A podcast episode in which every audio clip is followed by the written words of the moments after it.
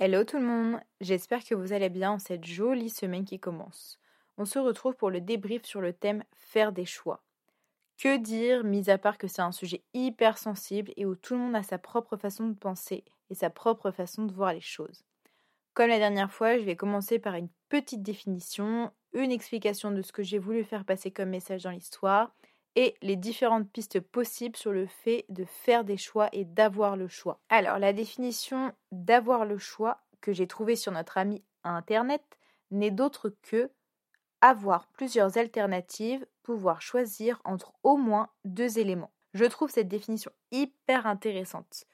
On a bien la notion de au moins deux éléments. Et ça, ça laisserait entendre, en tout cas pour moi, qu'on a toujours le choix au minimum entre deux choses. Enfin bref, on reparlera de ça tout à l'heure. Pour ce qui est de l'histoire de la semaine dernière, choisissez d'être prêt. En gros, ce que j'ai voulu raconter, c'est que j'ai représenté un village qui pourrait fortement être proche de ce qui se passe dans notre tête. Et en gros, euh, je me suis vraiment inspirée du dessin animé Vice Versa. Pour ceux qui ont écouté ma petite présentation, c'est vraiment un dessin animé qui m'inspire énormément sur le fonctionnement du cerveau, de l'intérieur, enfin de l'être humain euh, en soi. Et du coup, dans ce village, en gros, il y a une problématique qui est posée chaque matin et il y a des, ce que j'ai appelé des responsables des choix qui sont en gros chargés de répondre à la problématique du matin, qui ont rendez-vous le soir à 18h et qui doivent présenter les projets pour répondre à la problématique. Ce que j'ai voulu en gros faire voir, c'est qu'il y a euh, dans les trois personnes qui sont responsables des choix, il y en a deux qui sont hyper classiques et il y en a un que j'ai appelé Desi pour décision, le petit clin d'œil, qui est plutôt du genre à sortir des sentiers battus, à sortir de ce qu'on fait d'habitude, et bien évidemment, à chaque fois, ces projets sont rejetés. À la fin de l'histoire, il y a une explication entre le doyen, en gros le doyen du cerveau, enfin le doyen du village qui est en fait le cerveau, qui vient s'expliquer avec des si, et là en gros qui lui explique que euh, ces projets, c'est pas parce qu'ils sont nuls, c'est juste parce qu'en fait le peuple, donc en gros l'être humain, n'est juste pas prêt. En gros, voilà ce que j'ai voulu raconter dans mon histoire. Dans la vie de tous les jours, en fait, par rapport à faire des choix, on peut vraiment voir qu'il y a deux types de personnes.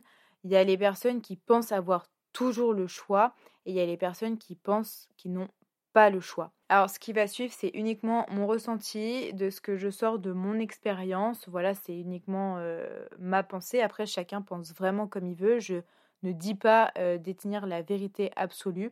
Je vais juste voilà vous parler de ce que euh, moi j'en ai tiré comme leçon. Alors je pense aujourd'hui pouvoir dire que j'ai fait partie des deux équipes. Disons qu'en fait j'ai commencé par faire partie de ceux qui pensaient ne pas avoir le choix.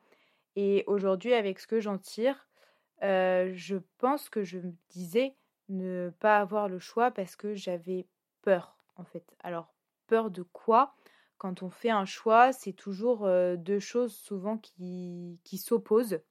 Donc je pense qu'il y a un des choix qui nous fait plus peur que l'autre. Et je pense que la peur peut venir de plusieurs choses, du regard des autres, question d'habitude, question d'éducation, question de tout ce qui nous entoure vraiment, et vraiment de est-ce qu'on est prêt ou pas prêt justement à sortir des sentiers battus? Est-ce que je suis prêt à sortir du regard des autres et à faire le choix que je ferais si je n'avais pas peur?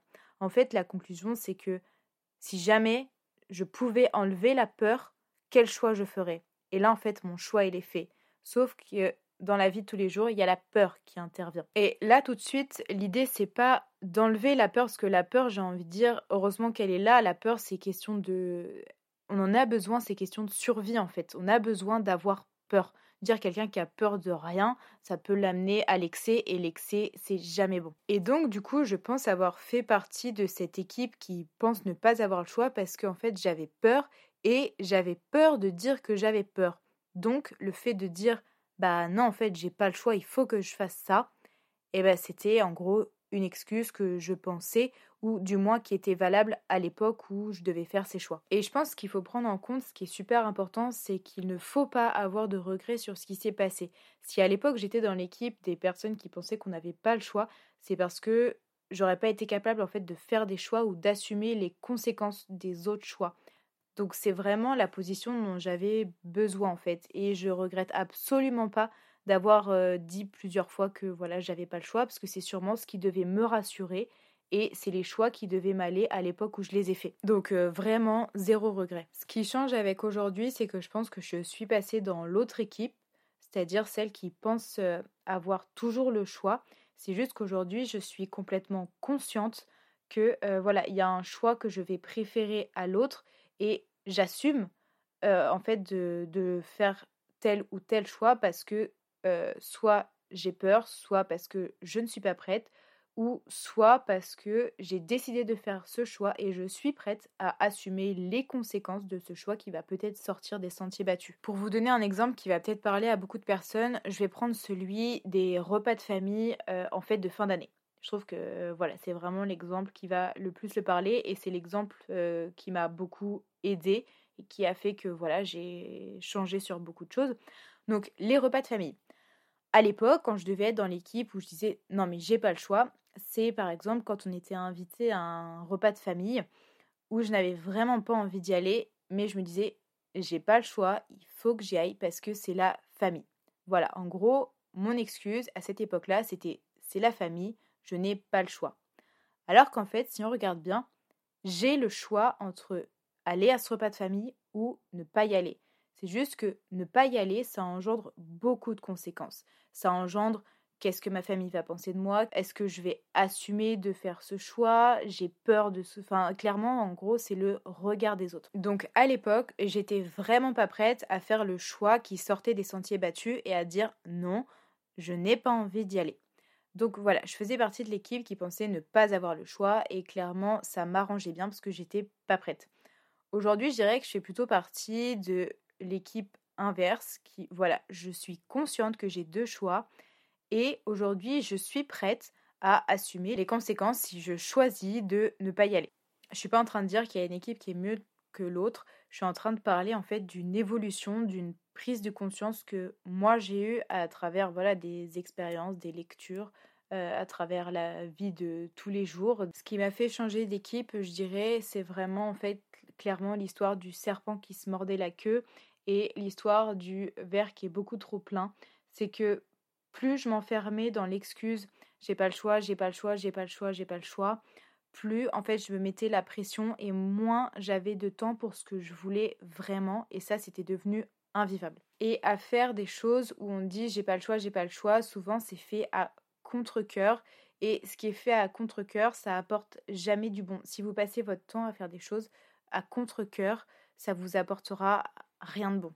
Alors suite à cette prise de conscience, en fait, j'ai commencé à, euh, bah, y aller vraiment petit pas par petit pas. Je me suis dit, bon, voilà, Fiona, euh, aujourd'hui, j'ai envie de changer, j'ai envie de pouvoir avoir le choix, de faire en sorte de provoquer le choix et d'assumer les, conséquences. Voilà, j'ai envie de faire valoir ce qui me fait plaisir, ce que j'ai envie de faire, ce que j'ai envie d'être. Et ce qui m'a aidé avec ça, c'est d'y avoir été étape par étape. Alors, qu'est-ce que j'appelle étape par étape? C'est demain, je vous demande pas de, par exemple, si vous êtes dans un taf et que ça vous plaît plus, de vous dire, bon bah voilà, ça fait 5 ans que j'ai envie de partir, je pars. Non, je vous demande pas de faire ça. Ce que je veux dire, c'est d'y aller étape par étape, c'est de commencer par faire des petits choix. Des petits choix qui n'ont pas de grosses conséquences. Pour vous donner un exemple, vous recevez un texto d'un ou d'une amie qui vous dit Oh, ça fait trop longtemps qu'on ne s'est pas vu, euh, demain je suis dans le coin, est-ce que ça te dit on se fait un resto ensemble? Euh, Tiens-moi au jus, enfin bref, voilà quoi, le texto des retrouvailles. Et là, vous vous dites Ah, mais c'est demandé si gentiment, en plus elle est dans le coin, en plus elle a vu que j'étais disponible sur Messenger, j'ai pas le choix, je suis obligée de dire oui. Or, là, vous vous foutez le doigt dans l'œil. Vous avez le choix de dire oui je viendrai, on se fait ça, ou non, je ne viendrai pas. Sauf que dire non, ça a des conséquences.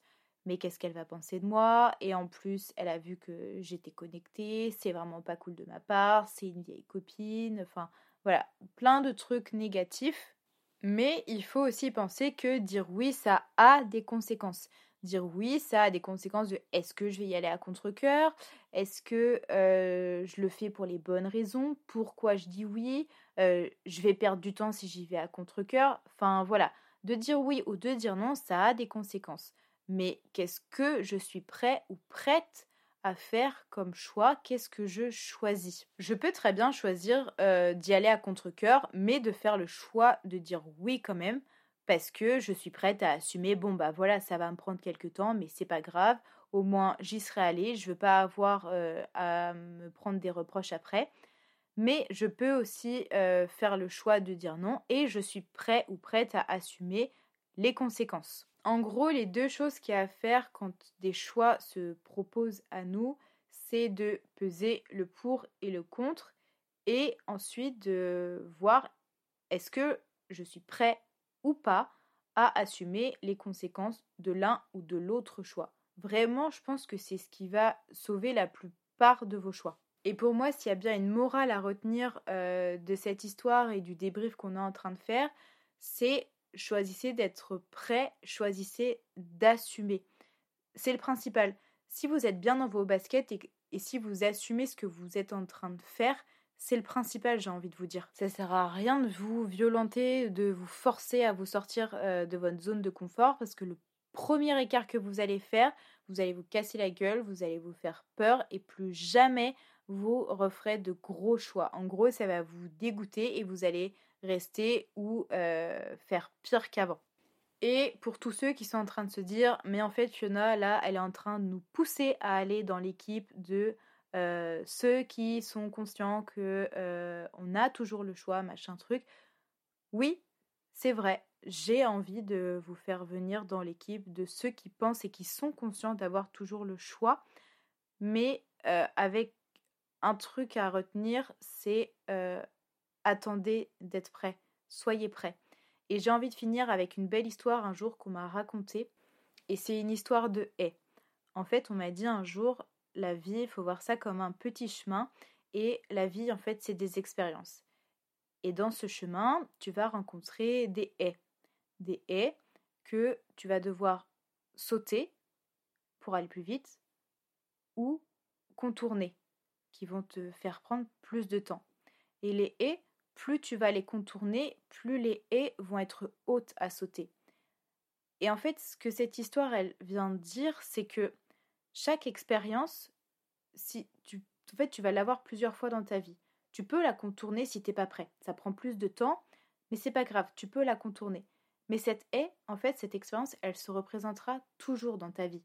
Ce qui vient te dire que cette expérience, si tu l'as pas compris une fois, eh ben c'est pas grave, tu peux la contourner parce que c'est le choix que tu auras fait à l'instant T et c'est ce qui t'ira le mieux à l'instant T. Mais cette expérience, elle se représentera et quand tu seras prêt, tu pourras la sauter, cette haie. Et pour ceux qui vont continuer de voir la haie grandir, grandir parce qu'ils seront pas prêts, ben c'est pas grave, c'est ok. Ça vous prendra plus de temps de contourner, mais vous la passerez à votre façon. Et un jour peut-être, ou pas, vous serez prêt et vous la sauterez cette haie. Enfin bref, voilà. C'est la petite histoire sur laquelle je voulais finir, que je trouve euh, hyper sympa, hyper imagée, qui m'a fait comprendre énormément de choses et je voulais absolument vous la partager et je trouvais qu'elle finissait bien le, le petit podcast. Tu l'auras peut-être remarqué dans mon élocution, mais c'est le premier podcast que je fais sans avoir écrit mot pour mot au préalable. Donc c'est parti un petit peu en feeling. Euh, voilà, il y a des petits accrochages, il y a des E. C'est ma première fois et euh, je dirais je suis totalement ok avec ça et je suis contente de l'avoir fait avec vous. Le podcast, c'est une expérience pour vous, mais aussi pour moi. Et chaque semaine, j'espère sauter des et avec vous et m'améliorer de semaine en semaine. En tout cas, je vous remercie pour votre écoute. J'espère avoir fait vibrer quelque chose en vous. Pensez à suivre le podcast si vous voulez être au rendez-vous tous les mardis et surtout à mettre 5 étoiles ou à me laisser un petit commentaire si ça vous a plu. Rappelez-vous que chaque petit geste que vous ferez sera un grand pas pour moi. Merci à tous et je vous dis à mardi prochain.